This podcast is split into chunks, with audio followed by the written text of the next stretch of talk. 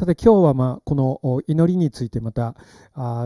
共に見ていきたいと思いますけれども求めているものをいただく祈り、まあ、私たち今は本当に、えー、特に、まあ、なるみちゃんのお母さんの癒しを求めます。また一人一人ですね、まあ、求めてるものありますよね、えー、ヨハネによる福音書の15章4節からお読みいたします。一緒に読んでみましょう。私にとどまりなさい。私もあなた方の中にとどまります。枝がブドウの木にとどまっていなければ自分では実を結ぶことができないのと同じようにあなた方も私にとどまっていなければ実を結ぶことはできません。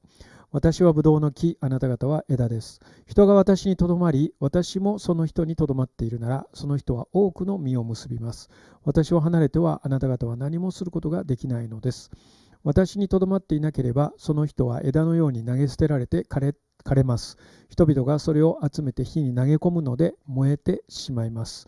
あなた方が私にとどまり、私の言葉があなた方にとどまっているなら、何でも欲しいものを求めなさい。そうすればそれは叶えられます。えー、一番私たちの好きな言葉はこの後半の何でも欲しいものを求めなさい。そうすればそれは叶えられます。ここだけ欲しいですね。ここだけこう注目しますけれども、まあ、そのやはりこう前に、まあ、条件じゃないんですけれども状況というんですかね。これはまあ関係ともいうことができますけれども、まあ、私がイエス様にとどまるならということですね。その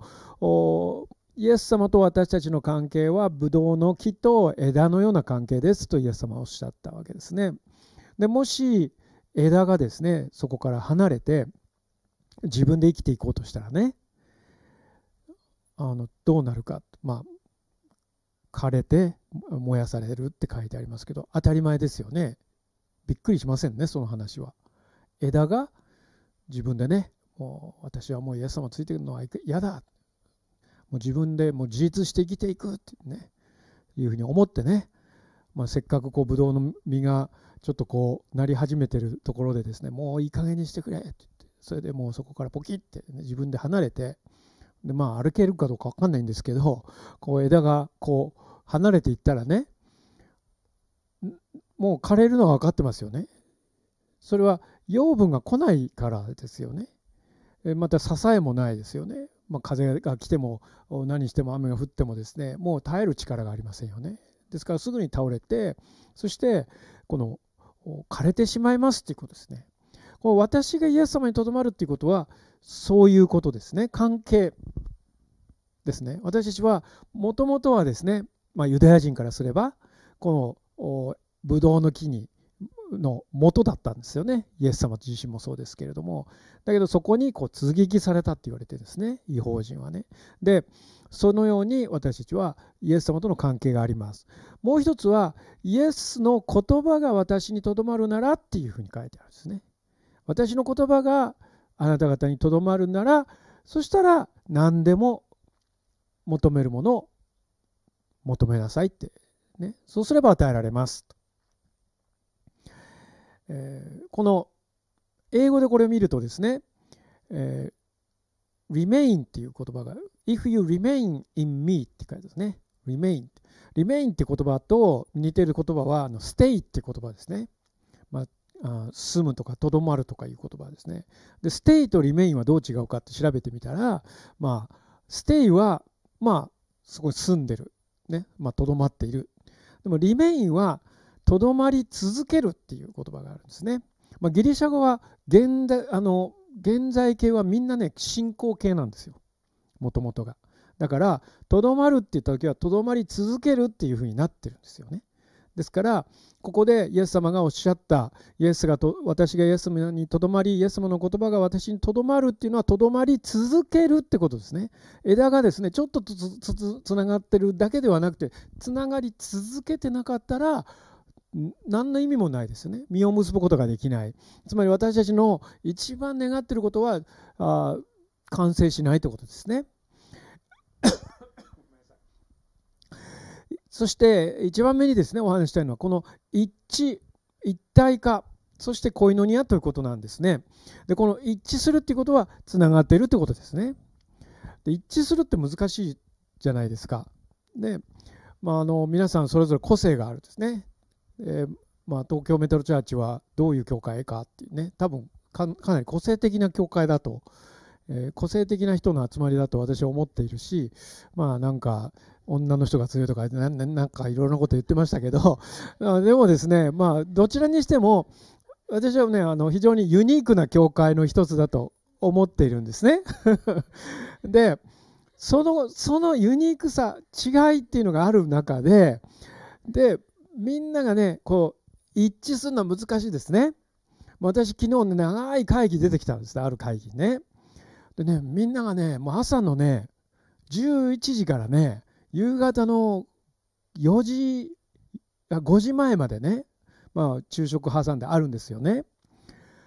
一言も喋らない人がね9割いるんですよね30人ぐらいですよ。一言も喋らないです。会議中で、まあ、休みの時はね、まあ、いろいろみんなで喋ってるんですよ。ね、どうしてるのとかいろいろ喋ってね、みんな仲いいんですよね。でもね、会議になったらみんな黙ってるんですよ。意見言うのは私ぐらいなんです、大体いつも。ね、私も質問魔だって知ってるでしょ、皆さんね。なんか質問ありますか？はい。ね。あの、あ、また林が待って手あげたよ。もうなんか時間かかるよって。ね。意見ありますか？はい。ね。あのそういうふうにね、私はこう、まあ、あの、面倒くさい人なんですね。割と。そういう人たちにとっては。よく、私はもう感心するんですね。もう本当によくね、7時間もがあの、6時間も7時間も黙っていられるもんだなとね、あの、思ってね、びっくりするんですけど、皆さんどうですか？黙ってる方？できない。みんな言っちゃう。どうですか？ね言ってはならないこと時々言うでしょ？本当のこと。ねあの本当のことを言ったらねあの王様裸ですよって言ったらいけないんですよそういう時にね。もうみんなが「素晴らしい服だ」って言ったら「うんうん」っていうのがねこう平和。一。致ね、えー、それは間違いですね。まあ、別に会議が間違ってるわけじゃないけど私たちはですね時にこう一致っていうのを誤解してますよね。一緒にイエス様と一緒にいなさいって言ったら文句を言わずにただでなんかなんか言わないでね。もうつべこを言わずについてこいと、ね、そしてもう疑問を挟んじゃいけないとかね、えー、そういうことを言ってるんじゃないんですよね。もうイエス様はね何でも聞きなさいってね。何でも意見言ってもいいよね、何でも私に言いたいことはね他の人に言わないでね私に言いなさいって、ね、そうすればね私が答えることできるんですね。これは言うってことは祈るってことですよね。そして一体化するっていうのはつながってるんだからもうその接ぎ木の部分はですねだんだんだんだんこうもう覆われてですねもうその接ぎ木だったこともわからなくなりますよね。もう一つになっている。そしてこのコイノニアという言葉はですね何何かっていうと交わりとか分かち合いとかパートナーシップっていうギリシャ語なんですね。でもう一つの意味はねコイノニアっていうのはねや、まあ、日本語に訳すと教会ってことなんですね。まあ、訳が悪いんですよね。つまりキリストのクリスチャンの集まりっていう意味ですね。コミュニティっていう意味ですね。それがコイノニアなんですね。ですからイエス様と一致しそして一体化している人がみんなで集まっているのがコイノニアですっていう。これがですねこう一連のイエス様が教えたい伝えたいことなんですね。ですからあなた方が私にとどまりそして私の言葉があなた方にとどまるならっていうことですね。イエス様が私がイエス様にとどまりイエス様の言葉が私にとどまる。ってことは言葉を知ってなきゃいけないですよね。だからこうやってですね私たちは毎週毎週、ね、あるいは毎日毎日、えー、聖書に向き合ってそう祈りをして精霊が私たちに語られることを聞こうとするわけですね。その2つ方向ですね。私がイエス様につながってイエス様の言葉が私にとどまるならそしたら何でもあなた方の願っていることを求めなさいということはそれが分かってたら求めるべきことは分かるってことです。ね、的外れなことを言ったりしない。ね、私はこれを求めますって言った時にイエス様そうでしょってそういうこと人間関係でもありますよね。何でも言ってくださいって言ったら、え、なんでそうなるのっていうことってあるじゃないですか。それは私たちの関係、私たち、私のこと全然理解してないからそういうこと言うんでしょうと。そうではなくて、私ができることやりたいこと助けたいことそれを求めてくれればね私はいつでもそれを提供できるのに私の持ってないことまあ人間ですからね私の持ってないこと言われても困るよってねそのようになる。でもイエス様は持ってないものはないわけだから本当に全てについてですねあ祈りに応えてくださいます。ですから私たちはイエス様と一体になる一致して一体になりそしてお互いに助け合うということがこの御言葉の中に含まれているんですね。じゃあ言葉にとどまる、ね、私の言葉があなた方にとどまるならっていうのは言葉って何ですか？とそれは皆さんもよくお分かりの通り今聖書なんですけどその聖書はですね第二手モテの3の16にこう書いてあるんですね。聖書は全て神の霊感によるもので教えと戒めと強制と義の訓練のために有益です。ね、この言葉はですね、えー、聖書の中でも非常に聖書を理解するのに大事な言葉だと言われているんですね。ある人たちはですねクリスチャンであってもこういう考えを持っているまあ群れもいるんですね。それは聖書は神から来たとは思うけれど神の言葉が含まれているっていうまあ、いろんな物語の中に時々神様の言葉があるっていう考え方ですね。でも私たちは、まあ、アセンブリ教団ですけれども、まあ、東京メトロチャーチは、まあ、福音派ですね。で福音派って言われる人たちの一番のこう中心は何かっていうとね聖書は全て神の霊感によるものでっていうことを信じているものです。つまり神様が聖書を人々を通して書いた。一字一句間違いなく書いた。でもね人々言いますよね。ああ矛盾がいっぱいある、ね、確かにね矛盾と思えることもありますよね。それを無理してねこうこじつけなくていいと思うんですけれど私たちにもわからないこともありますよね、えー、また学べばわかることもあります。でもいずれにしても私たちはこう聖書を神様の言葉として受け取っている。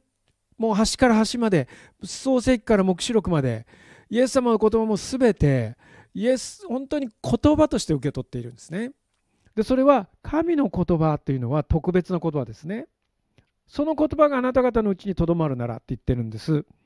その次の説は神の人が全ての良い働きにふさわしく十分に整えられたものとなるためです、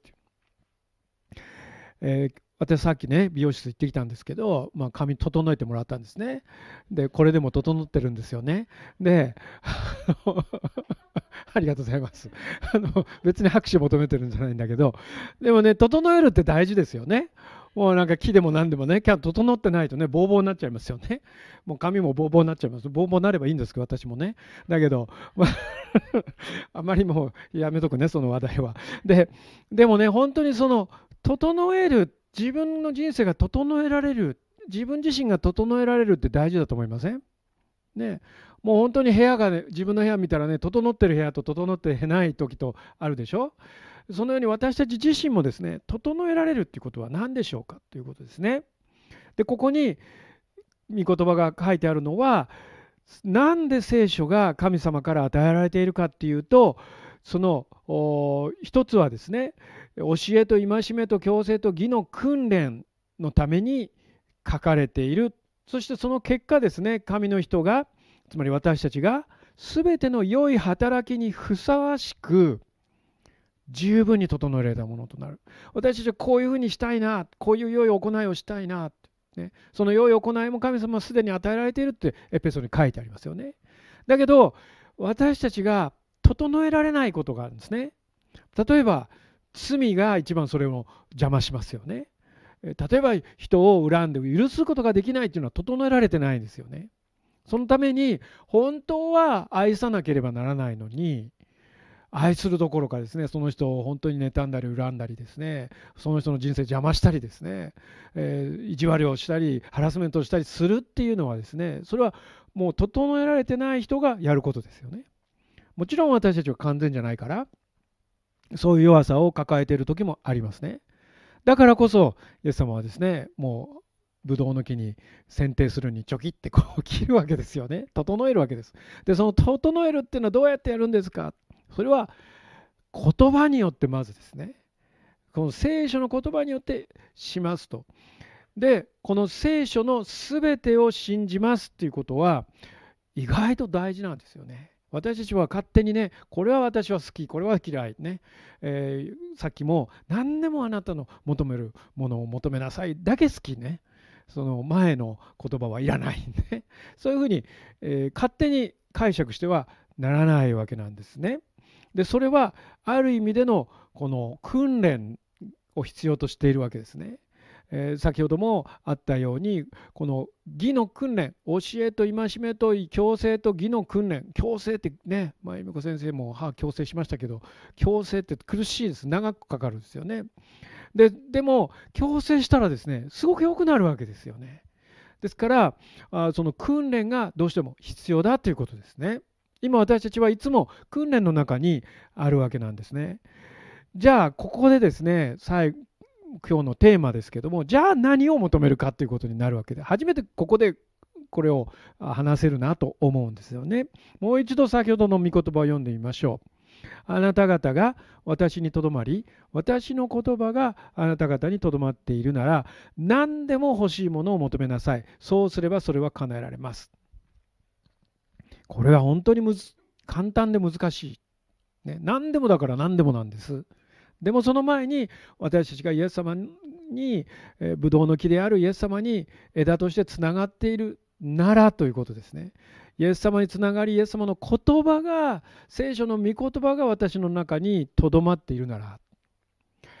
私まあいつもキリストの侍の話しますけどいやもうもう一度その訓練を受けているのはねあのクワイエットタイムっていうディボーションとか聖書を読んでよくそれをこう考え祈り分析してそして今私に神様は何語ってるかなということを毎日書いていくっていうことが宿題なんですね。でそれをこう次はこれ次はこれって書いてあるんですけれどもそれをしていく時に、えー、もう私もこれは長いこと、まあ、ずっとできたわけじゃないんですけれどもあ本当にこう頑張っていますよね。えー、何十年もそういうディボーションをねするように、えー、イエス様を信じた時から言われてきましたし教えてきましたし、えー、いろんな方法もありますけれども今はそのクリストの侍のフォーマットでやってるんですけどもその時にねこの御言葉によって生きるっていうことがもっと分かってきたなーって去年の夏あたりにねすごい気づきがあったんですよね。こうまだねこううまく言えないんですよね。御言葉に生きるっていうこと聞くじゃないですか。ね、あんまり言わないかな。御言葉によって生きる。それはイエス様の御言葉がとどまっているならってことですね。で、御言葉によって生きるっていう時に、まあ、暗唱聖句も私たちやってるんですけれども、その中にですね、あ本当に聖書には私の必要が全て書いてあるんだなって思った瞬間があるんですね。いやそれ知ってますよね概念的には。ね全部ここに答え書いてあるって。でも本当にそうですか？それを見つけられますか？というと難しいですよね。えどの御言葉を探せばいいんだろう？ね。もうこうやって昔は聖書ね紙の聖書をねこう当てずっぽでこうやって開いたらねあのそこに載ってるんじゃないかってね。私そういう聖書の開き方してまして昔。本当になんかこうくじ当てるみたいにね、えー、そういうような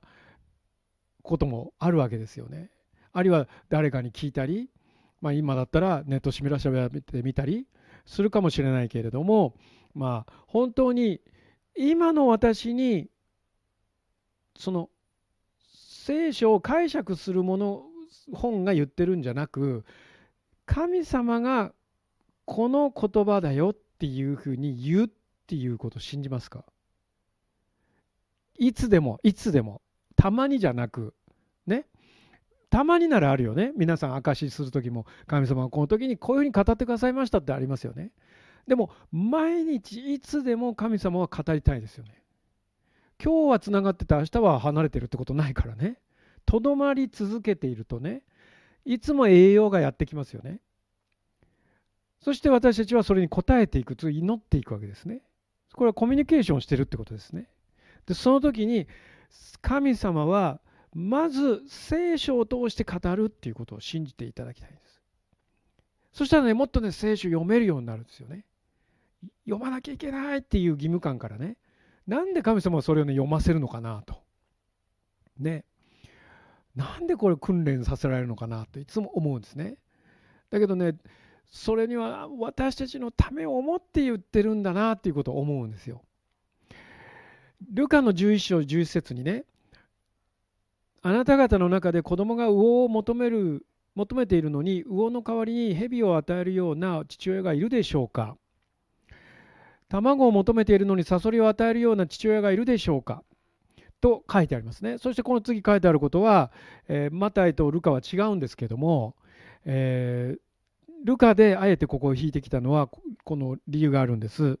ですからあなた方は悪いものであっても自分の子供たちに良いものを与えることを知っています。それならなおさらなこと、なおのこと、天の父はご自分に求める者たちに精霊を与えてくださいます。マタイにはね、良いものを与えてくださるって書いてあるんです。でも、ルカにだけは、精霊を与えてくださるっていうことです。書いてあるんです。ということはね、良いものの中で、一番良いものは何かですよね。何でも求めなさい。ね、何でも求めていいんです。でも、神様の御心が御言葉によって聖書によって分かってくるときイエス様にとどまっているときに私たちは悟っていくんですよね。一番必要なものは何か？一番良いものは何か？難しいでしょ？一番良いもの見つけるのは。ねこれが一番人生で最高に大切なものだって言ったらみんな多分道歩いてる人言うこと全部違うと思うね。お金が大事とかね。仕事が大事とか。生きがいとか。健康とか。いろいろありますよね。お家が大事とか。家族が大事とか。いろんなことがありますよね。成功が大事だとかですね。もう本当に自分の価値が大事だとか、もう数え上げればきりがない価値観があると思うんですね。平和が大事だっていうことも言えるし、本当に全て素晴らしいものですよね。大事なものですけれど、良いものとは何でしょうって。その全部をひっくるめているのは、持っているのは精霊だってことですよね。精霊を持ってるってことは精霊を与えられるってことは何かっていうと神様ともう一緒に住んでるってことですから。神様は全知全能の神様が私のこんな小さな中にいるってことですから。ってことはそれ以上に良いものはないってことですよね。ですから私たちは今日そのことをですね知りたいと思うんですね。イエス様はこの箇所で人間の親が子供に接する姿との単純な比較によってですね神様がどんなに素晴らしい方かということを強調しているわけですね。子供は父親に願い事をしますけれども魚を求めたのに蛇を受け取ったり卵を求めたのにサソリを受け取ったりといったそういう恐ろしいことを手にするということはないですよね普通の親ならば。だとすればそんな不完全な親であってもそのことをしてくださるのであればということですよね。悪いものであっても自分の子供たちには良いものを与える。ね、本当に自分の子供たちには良いものを与えたいものだと私は思います。えー、訓練のためにねもう蛇を与える人も中にはいるかもしれないけれども、ね、サソリを与えて訓練する人もいるかもしれないけれど私は良いものを与えたいと、ね、本当に、えー、願っているものをそれが有毒でなければね与えてあげたいと思うんですいつもね、えー、そのようなですねこの不完全な父親の願いと比べれば神様の神様は天のお父様ですから完全な父なら何を与えてくださいますか、ね、一番良いものを与えてあげたい。もう最高のものをあげたい。それは精霊だっていうんですよね。だからイエス様は十字架にかかったっていうことですよ。精霊が私が行かなかったら精霊来ないんだよって、ね、私が死ななければ復活して天に昇らなければいつまでもあなたと一緒にいなきゃなんない。それも12人や、まあ、せいぜい何千人何万人の人としかいられない。でも今もう80億の人が世界にいる。その人たちと一緒にいることはできない。一箇所に一度しかいられない。そのイエス様が私が行けば精霊を送る。それはもう世界中のどこでも働くことができる。だから私は10時間かかって全ての罪を負いそして読みに下り天に昇ってそして精霊を与えたんだ、まあ、その日がもうすぐ近づいているんですね。ペンテコステの日ですね。でその日別にその日しか精霊受けられないわけじゃなくて私たちここにいるいる一人一人は精霊を受けてますよね。イエス様を信じるということは精霊が一緒にいるということですね。そしてもっと精霊のバプテスマを受けるということはさらにその精霊に満たされることですね。精霊に満たされてそんなに価値があるのかなと思いません？もっと価値があるものをねこの見つけることができるんじゃないか。もっと金持ちになることの方が価値があるんじゃないか。ね。まあ、この頃よく聞く言葉でファイヤーっていうのがありますよね。知ってますよね？ファイヤー。もう仕事しないで生きられるようにね。あのファイヤーするってね。もう自動的にお金が入ってくる仕組みを作ってねもう私は30代でファイヤーしましたってねそういう人もいますよね。私はそっちのファイヤーじゃなくてね、精霊によるファイヤーの方が絶対いいと思うんですよね。本当に精霊に満たされて炎がね、もう、あの、この間、つくちゃんがね、あの、子供クラスでね、こう、ファイヤーつけてましたね。あの本当になんか可愛かったんですけど写真見せてあ後でね見せてあげたいと思うんですけどこうねあのニヤってしながらねこう ファイヤーつけてるんですけど精霊がねこの下のように炎のようにみんなに下ったって書いてあるんですね。でその時から彼はもうガラッて変わって大胆になってもう死も恐れない誰も止めることができないそんな人間に変わったんですよね。もう誰も止められないです。人の働きも私もね今もうずっと読んでますけどもう誰が何て言ったって止められないですよね。もう迫害があっても止められない。殉教が、ステパノが殉教したって止められない。パウロが追っかけてたって止められない。もう脅したって鞭打ったって牢獄に入れたって止められないんだものね。本当に何も止めることができない精霊の力ってすごいと思いませんか？あ今ちょっとつくちゃんの 絵があの回ってますけどね、写真が回ってますけど その精霊を受けるとそういうふうになるんですね。それね でも本当にそのように一番良いものであるっていうことが分かるためにはねやっぱりね本当に聖書を読んでいった方がいいと思うんですよね。イエス様の御心を知っていったらイエス様本当にそうなんですねっていうことをいやね教会でそう教わったからそうなのかもしれないねっていうところからねあるいは一時的に精霊に満たされて感動したことがあるということだけではなくね今今日この瞬間ね私たちは精霊によって満たされるっていうことが可能なわけですよね。でそれを一番良いものを求めなさい。何でもあなた方のためにそれを与えられます。それは精霊ですと。そして精霊をいただいているということは全てが得られているということですということですね。全てがもうそこ含まれていますということです。私たちに必要なものは全てその中にあります。神様の中にあります。だから精霊に満たされていれば何でも求めていいわけですよね。ですから私たちは今日本当にこの精霊をも与えてください。どうして求める者人たちにどうして精霊をくださらないことがありましょうかと言われているわけですね。この願い、この祈りこそですね、まあ、本当に最高の祈りですね。神様は、イエス様は、そうでしょうって、私の心が分かったら、私の言葉があなたにとどまっていたら、そうなるよねって、当然そうなるはずだよね。でも、ね、私たちを捕まえて精霊を求めなさいとは言わないわけです。本当につながっていなさい。そして私の言葉がとどまっているようにしなさい。そしたらおのずと答えが出てきます。今日私たちは皆さんの中にですね今日これからどうしていったらいいのかなと迷っている人がいるかもしれませんね何を求めたらいいのかなって、えー、その時にですねもう答えは決まってるんですよね精霊を求めなさいそしたらその精霊が私たち一人一人に語ってくださって